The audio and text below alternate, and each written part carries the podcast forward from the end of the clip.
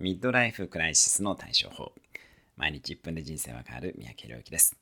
30から50代でこのままでいいのかと思う。ミッドライフクライシスの対処法を7つ紹介します。1どうせ人生はクライシスの連続なので楽しむ。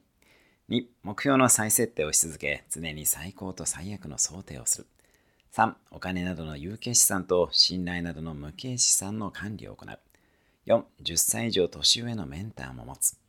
5、フィジカル重視のライフスタイルを送る。6、趣味をど真ん中に置く。7、複数のコミュニティに所属をする。以上です。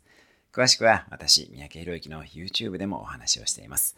ぜひご活用ください。